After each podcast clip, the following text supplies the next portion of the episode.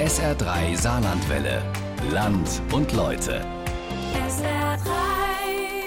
Sinti und Roma. In Deutschland ist das ein feststehender Begriff für eine eigentlich sehr uneinheitliche Bevölkerungsgruppe. Wir denken da an fahrendes Volk oder Zigeuner. Doch die Vorstellung ist schon lange überholt. Die meisten europäischen Roma, die sind längst mehr oder weniger sesshaft. Und da gibt's gerade in unserer Großregion Sinti und Jenische, die leben seit Jahrzehnten hier, sind fest verwurzelt und eigentlich total unauffällig. Gleichzeitig kommen aus Osteuropa bulgarische oder rumänische Roma ins Saarland, viele mittellos und ohne die Sprache zu sprechen. Das schafft natürlich Probleme. Wo es hakt und welche Hilfsangebote es gibt. Caroline Düller und Michael Schneider haben für SR3 Saarlandwelle recherchiert, wie Sinti und Roma an der Saar heute leben.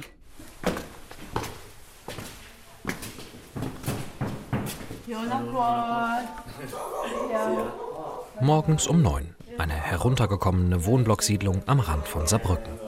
Wir besuchen Familie Dani. Die Roma-Familie stammt aus der Slowakei. Ihre Muttersprache Ungarisch.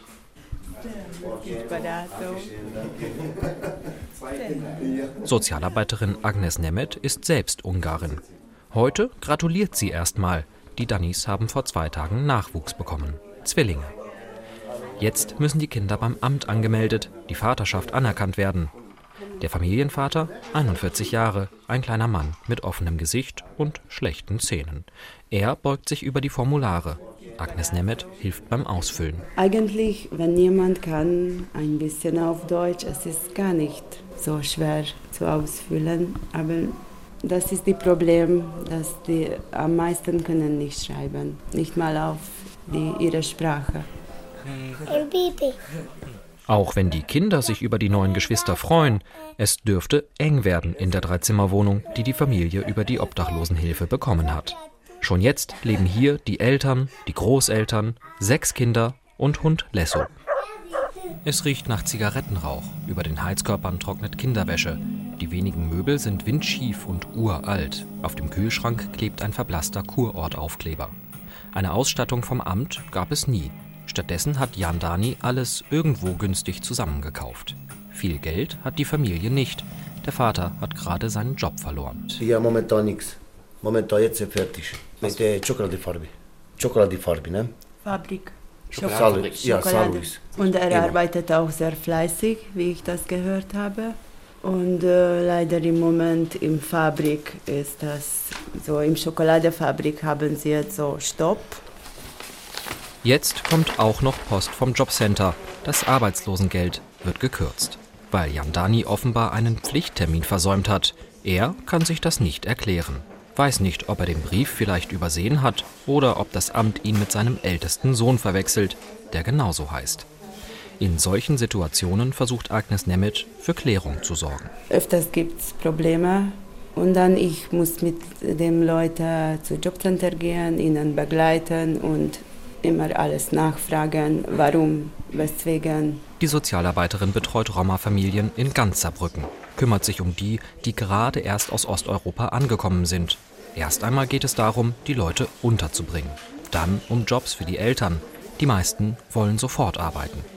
Aber auch danach gibt es Herausforderungen, die Agnes Nemeth immer wieder erlebt. Es gibt äh, sehr oft die Probleme, dass die Kinder nicht in Schule gehen. Ähm, dann äh, wir müssen die Familie anrufen und äh, die Eltern fragen, was ist passiert. Vielleicht die Eltern verschlafen oder andere Programm haben. Weiß ich nicht warum, aber, ich verstehe es auch nicht wirklich. Ein Buch mit sieben Siegeln für viele Zuwanderer, die deutsche Abfallverordnung. Hier in Deutschland es ist so eine Pflicht. Und äh, es ist sehr schwer für die Leute, sich daran gewöhnen, dass sie wirklich die Müll trennen müssen und im Mülltonne reinmachen, nicht nebendran. Immer wieder, jedes Mal. Hilfestellung bei den ersten Schritten in Deutschland. Das ist die Aufgabe des Projekts Eule Mobil, für das Agnes Nemeth arbeitet. Eine aufsuchende Beratung, die meist auf Rumänisch, Bulgarisch, Ungarisch oder Romanes stattfindet. Federführend sind die Stadt, das Diakonische Werk und die Arbeiterwohlfahrt. Etwa 3.000 bis 5.000 Roma leben mittlerweile in Saarbrücken, schätzt Projektleiter Jochen Schmidt. Ein pragmatischer Typ mit dünnem Backenbart. Die Zuwanderung sei relativ konstant, aber eine Einwanderung in die Sozialsysteme sei das ganz bestimmt nicht, sagt Schmidt. Nee, das geht nicht. Also man kann hier nicht herkommen und, und, und Sozialhilfe beantragen. Sobald Sie hier herkommen und noch keine aufstockende Leistung vom Jobcenter bekommen, also noch nicht arbeiten oder auch ihr Leben noch nicht finanzieren können über, über Arbeit, haben sie auch keine Ansprüche auf irgendwelche Leistungen. Ein Problem für die Kinder ist dann, dass die keine Schulbücher bezahlt bekommen, keine Fahrtkostenerstattung bekommen für die Fahrt zur Schule, weder für die Schulen noch für die Kinder dann eine befriedigende Situation ist. Die Eule versucht, erste Anlaufstelle zu sein. Geld gibt es hier nicht, nur Hilfe bei der Eingliederung. Jochen Schmidt sieht seine Aufgabe pragmatisch. Wenn die Leute schon mal da sind, sollte man ihnen helfen, möglichst schnell auf eigenen Beinen zu stehen. Die Leute kommen hierher, um Arbeit zu suchen. Das ist doch völlig legal im Rahmen des Freizügigkeitsrechts der EU. Sie haben dann ein halbes Jahr Zeit, hier Arbeit zu suchen. Im Idealfall, was auch sehr oft funktioniert, finden sie dann tatsächlich Arbeit. Und in dem Moment sind sie bei uns dann auch ähm, rechtlich abgesichert. Das heißt, Sie bekommen Leistungen vom Jobcenter und damit auch die Krankenkasse bezahlt und den Familien kann auch dann wirklich geholfen werden. Doch die tägliche Arbeit ist oft ein Kampf gegen das Behördendickicht. Denn osteuropäische Roma werden oft hin und her geschoben. Vom Jobcenter zur Obdachlosenhilfe und wieder zurück. Und manche fallen dabei durchs Raster. Ohne Job, ohne Sozialhilfe. Immerhin Kindergeld gibt es nach sechs Monaten, doch das reicht nicht zum Leben. Die Folge Kleinkriminalität kommt schon mal vor. Irgendwie müssen sie dann auch ihr Leben finanzieren. Das machen sie dann meistens über Betteln in der Innenstadt. Ansonsten sind sie unsichtbar, ja. Also sie, ich weiß nicht genau, ob das soweit bekannt ist in der Gesellschaft, dass es hier eine komplette Gruppe gibt, die äh, völlig von, von existenzsicheren Leistungen ausgeschlossen ist, die in bitterer Armut leben. Es ist eine Gruppe, die Teil dieser schwer zu fassenden Minderheit ist. Sinti und Roma ist in Deutschland ein Sammelbegriff für eine Gemeinschaft, die sehr viele, sehr unterschiedliche Gruppierungen einschließt. Sinti, Jenische, Lakerten, das fahrende Volk. Sie alle sind Roma. Und das heißt eigentlich nur die Menschen. Menschen, die kaum mehr verbindet als eine gemeinsame Herkunft, vermutlich Indien. Über die genauen Ursprünge lässt sich wenig sagen. Roma leben seit mindestens 800 Jahren in Europa und fühlen sich doch in vielen Gesellschaften bis heute nicht richtig akzeptiert. Rumänien, Bulgarien, Ungarn, die Slowakei, dort leben heute die meisten europäischen Roma. Oft ohne Zugang zum Arbeitsmarkt, ohne Schulbildung, manchmal ohne Papiere. Die Folge? Slums, in denen Roma als Familienclans irgendwie versuchen zu überleben. Legale oder geregelte Arbeit ist für viele unerreichbar. Für die staatlichen Organe sind sie unsichtbar. Deshalb suchen viele von ihnen ein besseres Leben in Westeuropa. Das ist einfacher geworden, seit die Visabeschränkungen innerhalb der EU weggefallen sind. Sein Glück in der Fremde zu suchen, steht jedem Europäer offen, vorausgesetzt, er kann dort selbst für seinen Lebensunterhalt sorgen. Doch auch für den deutschen Staat sind Roma eine unsichtbare Minderheit. Sinti und Roma, so sieht es die Bundesrepublik, sind einerseits gut integriert. Zugewanderte andererseits sollen genauso behandelt werden wie andere EU-Ausländer. Klingt logisch, geht aber an der Wirklichkeit vorbei. 2017 waren Sinti und Roma die Minderheit mit den niedrigsten Sympathiewerten. Und laut der sogenannten Mitte-Studie der Universität Leipzig von 2016 stimmten 58 Prozent der Deutschen der Aussage zu, Sinti und Roma neigten zur Kriminalität. Der ganzen Minderheit werden pauschal negative Eigenschaften zugeschrieben, die schnell zur Ablehnung führen. Ist dieser Antiziganismus wieder ein Problem? Definitiv, er ist auf dem Vormarsch. Ich muss mittlerweile wieder sehr drum kämpfen, dass äh, nicht in die Köpfen sich wieder solche Sachen festsetzen, wie wir klauen, äh, wir entführen Kinder. Beobachtet Diana Bastian. Sie ist Vorsitzende des Landesverbands Sinti und Roma im Saarland. Der hat sich erst letztes Jahr neu gegründet. Ihre Hauptaufgabe sieht Bastian darin, Aufklärungsarbeit zu leisten. Darüber, dass Sinti schon seit Ewigkeiten zu Deutschland gehören. Sie geht mit dieser Botschaft in Schulen, spricht mit Jugendlichen. Und hat auch schon erlebt, dass ganze Klassen ihr feindselig und rassistisch begegnet sind, bevor sie mit den Vorurteilen aufgeräumt hat. Bastian will zeigen, die allermeisten Sinti sind heute nicht anders als ihre Mitbürger. Doch die Klischees sind immer noch da. Für viele Nicht-Minderheitsangehörige, für die Allgemeinheit ist das immer noch dieses Bild, die Esmeralda mit der Ziege. Und es ist viel das Nichtwissen. Deswegen ist es für uns Verbände wichtig, dass wir diese Aufklärungsarbeiten machen in der Region, wo wir sind. Auch wenn das anstrengend ist. Gerade jetzt blühen die Klischees wieder auf, denn die osteuropäischen Roma bringen Lebensweisen mit, die Diana Bastian genauso fremd sind wie den meisten Deutschen. Dennoch fühlt sie sich auch für diese Menschen verantwortlich. Ich sage einfach, man darf die Menschen nicht einfach sein Schicksal überlassen. Man muss ein Stück weit an die Hand nehmen, weil man muss mal überlegen, die kommen aus Slums. Dort, wo die Leute herkommen, werden sie verfolgt. Manche sind wirklich, die werden wie Vogelfreie behandelt. Sie werden am Rande der Gesellschaft gedrückt. Schule ist da nicht, ne? Arbeit sowieso nicht. Und ich sehe das jetzt einfach so, ich, ich sehe mich da in der Pflicht, diese Leute an die Hand zu nehmen, weil sie wissen ja auch gar nichts von unserer deutschen Kultur. Da muss man schon zur Seite stehen. Die Zuwanderer in die deutsche Kultur integrieren, nicht in irgendeine Subkultur der Sinti. Das ist ihr wichtig. Denn Diana Bastian glaubt nicht, dass alle Roma eine ureigene Lebensweise haben, die unbedingt bewahrt werden muss. Sie will zwar, dass ihre Minderheit geschützt wird, wie die der Friesen oder der Sorben, aber Extrawürste für Roma, die soll es nicht geben. Wir möchten und wir bestehen auch darauf, dass wir ganz normal behandelt werden, weil wir sind Deutsche. Seit über 600 Jahren lebt mein Volk hier in Deutschland. Mein Urgroßvater hat unter Kaiser Wilhelm gedient. Ne? Aber trotzdem möchte ich auch, dass man, dass man sagt, okay, ich bin eine Deutsche, aber ich gehöre dieser Minderheit an, dass man das miteinander respektiert. Ich bin ein Mensch wie jeder. Ich tue zum Bruttosozialprodukt dazu und anders möchte ich auch nicht behandelt werden.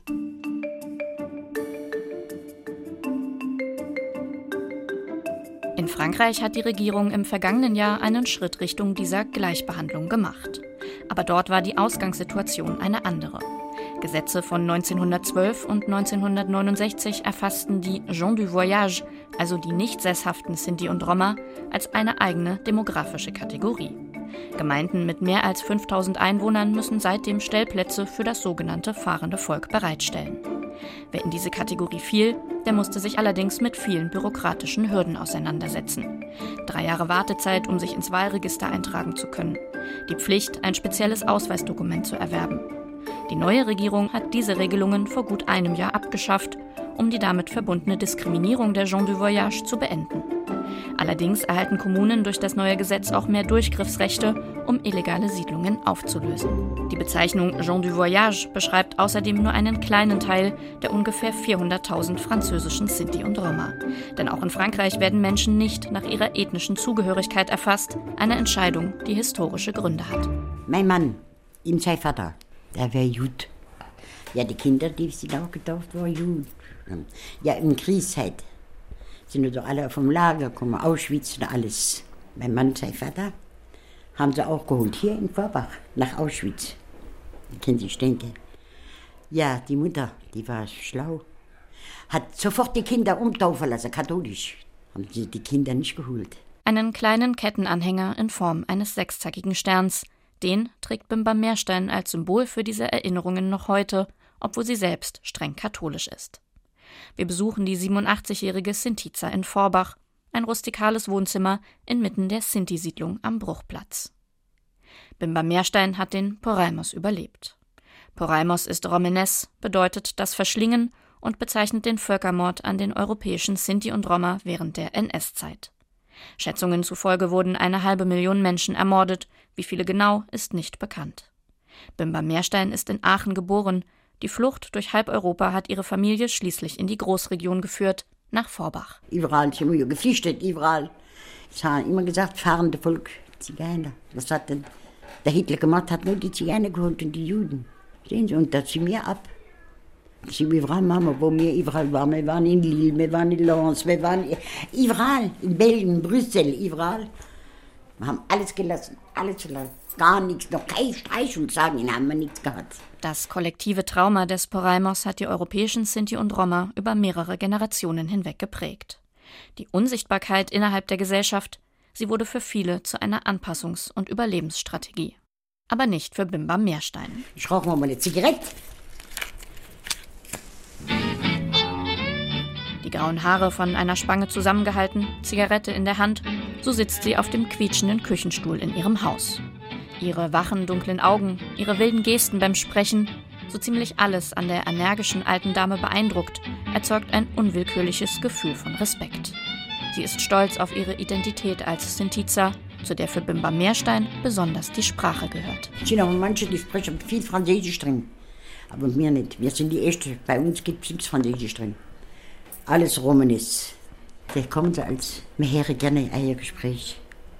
Das ist doch das richtige Romanes, sagen sie als uns. Ach, ja, stimmt ja. Warum soll ich da andere, ne? Bleibt doch, was man ist. Für Bimba Meerstein setzt sich das aus vier Prinzipien zusammen. Familie, Glaube, Aufrichtigkeit und Respekt vor den Toten.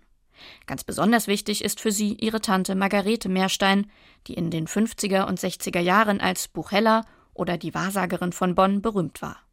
Und Bimbam ist überzeugt, dass die Tante ihre Kräfte an sie weitergegeben hat. Das klingt ein wenig esoterisch, Bimbam glaubt daran und es ist ihr wichtig.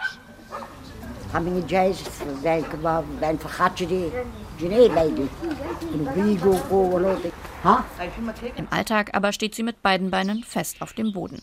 L'ancienne de Forbac, wie sie respektvoll genannt wird, dreht ihre Runde durch die Siedlung. Liebst du mich noch? Immer noch, nicht noch Ja? Schatz, und gleich Ja? mein Schatz. Gib mal einen Kuss. Oh, lieber Gott. Hey. Gebeugt, ein bisschen wackelig, die Zigarette immer dabei. Hier ist sie so etwas wie eine Institution, aber nicht nur in ihrem Viertel. Das liege vor allem daran, dass die Mitglieder ihrer Familie als Musiker immer öffentlich aufgetreten sind. Die Musik, das sei ihr Leben, sagt Bimbam. Und ein wichtiger Teil dessen, was Sinti-Sein bedeutet. Die Kinder von klein auf haben die schon das im Blut. Das sind wieder die Älteren, wo schon dahinter sind. Meine Eltern haben mich so großgezogen, Musik. Ich habe Bilder, wo ich noch ganz klein war, bin ich mein Vater. Mein Vater mit der Gitarre bin ich vor ihm und singe. Ihr Talent führte sie als junge Frau auf ausgedehnte Konzerttourneen durch Frankreich und Deutschland. Das Unterwegssein in all seinen Formen, egal ob Flucht, Tour oder Wallfahrt, für Bimba Meerstein ist das eine Art Leitmotiv, nicht nur für ihr eigenes Leben. Es tut leid, wenn wir hier in der Wohnung sind. Wir sind doch gewöhnt, für zu fahren, mit den Wohnwagen. Wir sind doch so großgezogen worden. Jetzt freuen wir uns schon, wenn März kommt, da kommen die Wohnwagen. Hopp, da fahren wir weg. Da fahren wir nach Lourdes, unsere Wallfahrt. Da gibt es Kindtaufe, es gibt manchmal Hochzeit. Verstehen Sie? So, das sind wir gewöhnt. Gewohnheit oder Identität? Was Bimba Meerstein lebt, woran sie sich festhält, das lehnen viele junge Sinti und Roma ab. Sie sehen darin eine Romantisierung, die das Klischee nur verfestigt. Was habe ich davon, wenn ich Stereotype erst produziere, um sie danach abzubauen? Also das wäre, ich schaffe mir selber Arbeit und schaffe mich dann wieder selber ab. Also das macht wenig Sinn. Sagt Silas Kropf. Der 22-jährige Sozialarbeiter fühlt sich als Sinto, aber mit einer Romantisierung der Sinti-Kultur kann er nur wenig anfangen. Dass er bislang selbst kaum Diskriminierung erlebt hat, das liegt für ihn vor allem daran, dass er nicht wie ein typischer Sinto aussieht. Er ist mehr der Typ Großstadthipster, Tunnelohrring, unordentliche Haartolle. Trotzdem will er als Sinto gesehen werden. Seitdem ich damit offen umgehe und das direkt im Vorhinein immer klipp und klar anspreche, muss ich sagen, dass ich bis dato auch nur positive Erfahrungen gemacht habe. Was viel daran liegt einfach, dass ich nicht irgendeiner Art und Weise irgendwelchen Klischeebildern entspreche und dadurch eben mich nicht angreifbar mache für diese Stereotypisierung. Er sei typisch deutsch erzogen worden, sagt Silas Kropf. Die Großeltern waren noch fahrende Schausteller, aber die Eltern wollten dieses Leben nicht für ihre Kinder. Daheim wurde kaum Romanes gesprochen. Sinti zu sein, das hieß in seiner Familie vor allem nicht auffallen, sich unsichtbar machen. Ja, also es ist tatsächlich so, dass das in meiner Familie schon immer so ein bisschen eine Rolle gespielt hat und schon in der frühen Kindheit immer wieder auf das Thema aufmerksam gemacht wurde. Es gab den Holocaust, wir haben Familienmitglieder verloren, wir gehören einer Minderheit an. Aber das haben wir nicht außerhalb zu sagen. Das muss in den geschlossenen vier Wänden bleiben, weil die Gage, die nicht Sinti, uns nicht gut gestimmt sind. Doch seit er 18 ist, tritt er ein für eine selbstbewusste Minderheit, die ihre Interessen offen vertritt. Unterstützung für solche Projekte ist aber schwer zu bekommen. Sinti und Roma gelten in Deutschland als nicht besonders förderungswürdig. Die Bundesregierung beruft sich bislang auf die Haltung, Roma gesondert zu erfassen und zu behandeln, das wäre bereits eine Diskriminierung. Auch aufgrund der Erfahrungen aus dem Holocaust will sich niemand an diesem Thema die Finger verbrennen. Auch Silas Kropf will nicht, dass die Bezeichnung Sinti und Roma zu einem Stempel wird.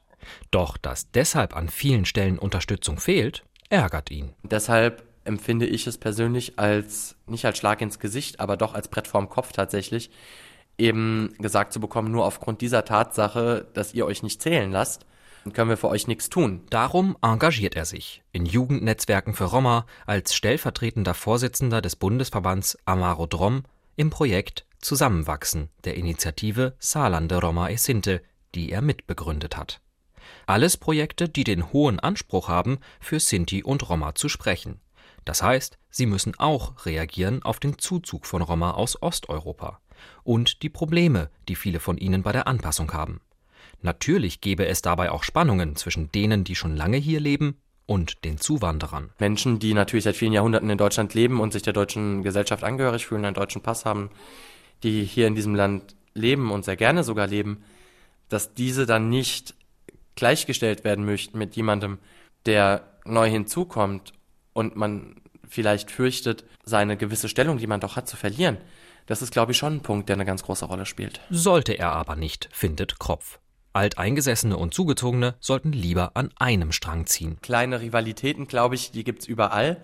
Die würde ich auch gar nicht übermäßig ähm, betonen wollen, weil die Diskriminierung, die beide Gruppen erfahren, ist nach wie vor dieselbe. Und dementsprechend finde ich es auch besonders wichtig, nach außen hin geschlossen aufzutreten.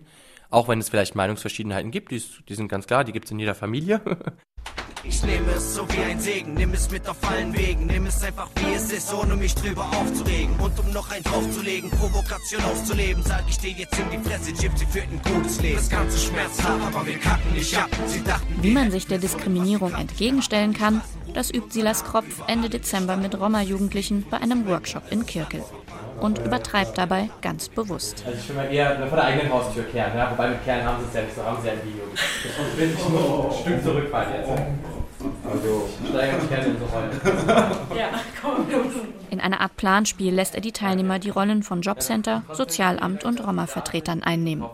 Sie diskutieren das Beispiel einer rumänischen Familie, die sich in Deutschland eine Existenz aufbauen möchte. Ich habe sogar für unser Jobcenter-Team Leitfaden zur Sozialhilfe mitgebracht. Sozialhilfe für Dummies sozusagen. Silas ist als Referent eingeladen bei einem Jugendforum zum Thema Antiziganismus, organisiert vom Netzwerk Demokratie und Courage Saar.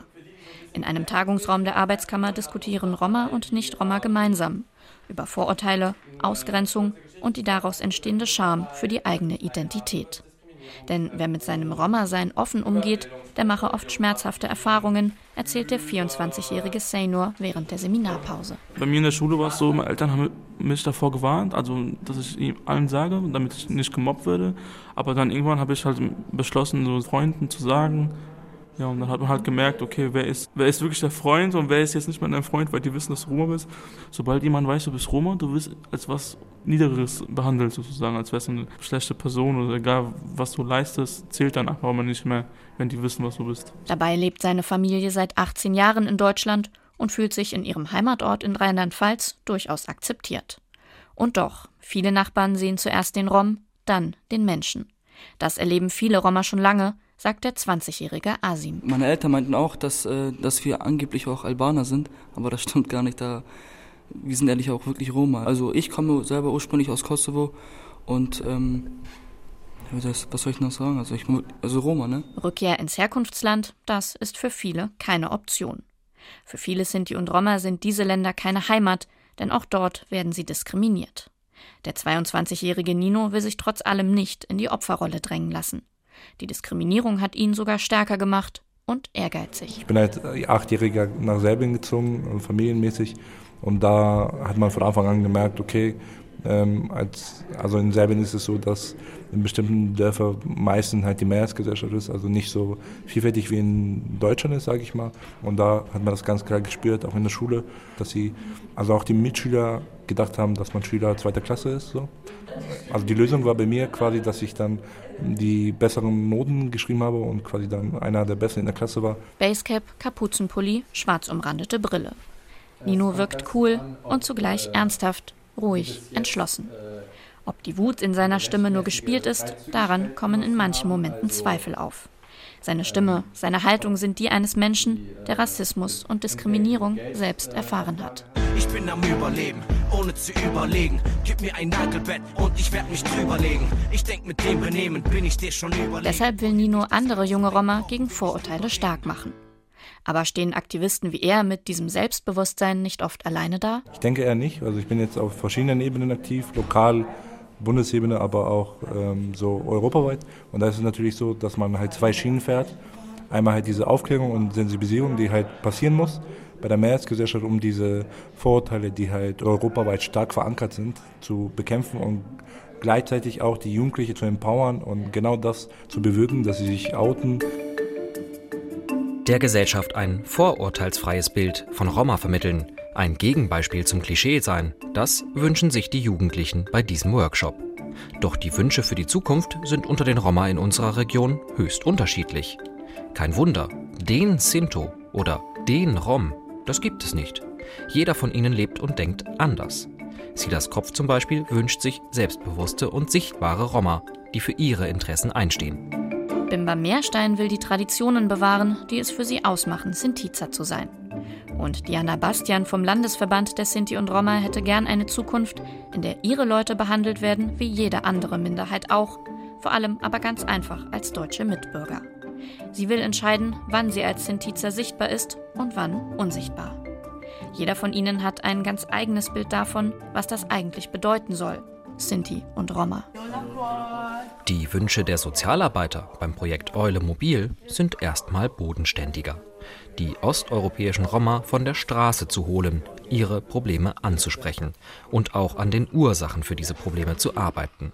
Deshalb hat Projektleiter Jochen Schmidt auch einen Wunsch an die Bundespolitik.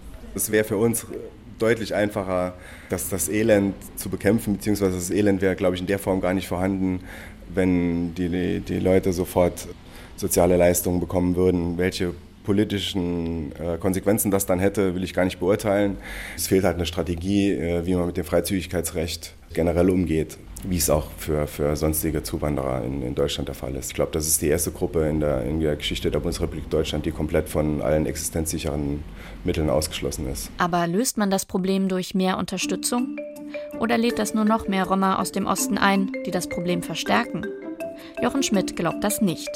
Denn schließlich seien die Menschen bereits jetzt hier obwohl sie nicht viel zu erwarten haben. Die Leute sind da und die wollen auch hier bleiben. Damit müssen wir uns halt abfinden. Ich kann ja nicht einfach sagen, so, die sind jetzt da, denen helfe ich jetzt nicht. Den müssen wir halt schlicht und einfach irgendwie mit klarkommen, auf welcher Ebene auch immer. Das war unser Land und Leute von Caroline Düller und Michael Schneider. Man bleibt doch, was man ist, Sinti und Roma an der Saar.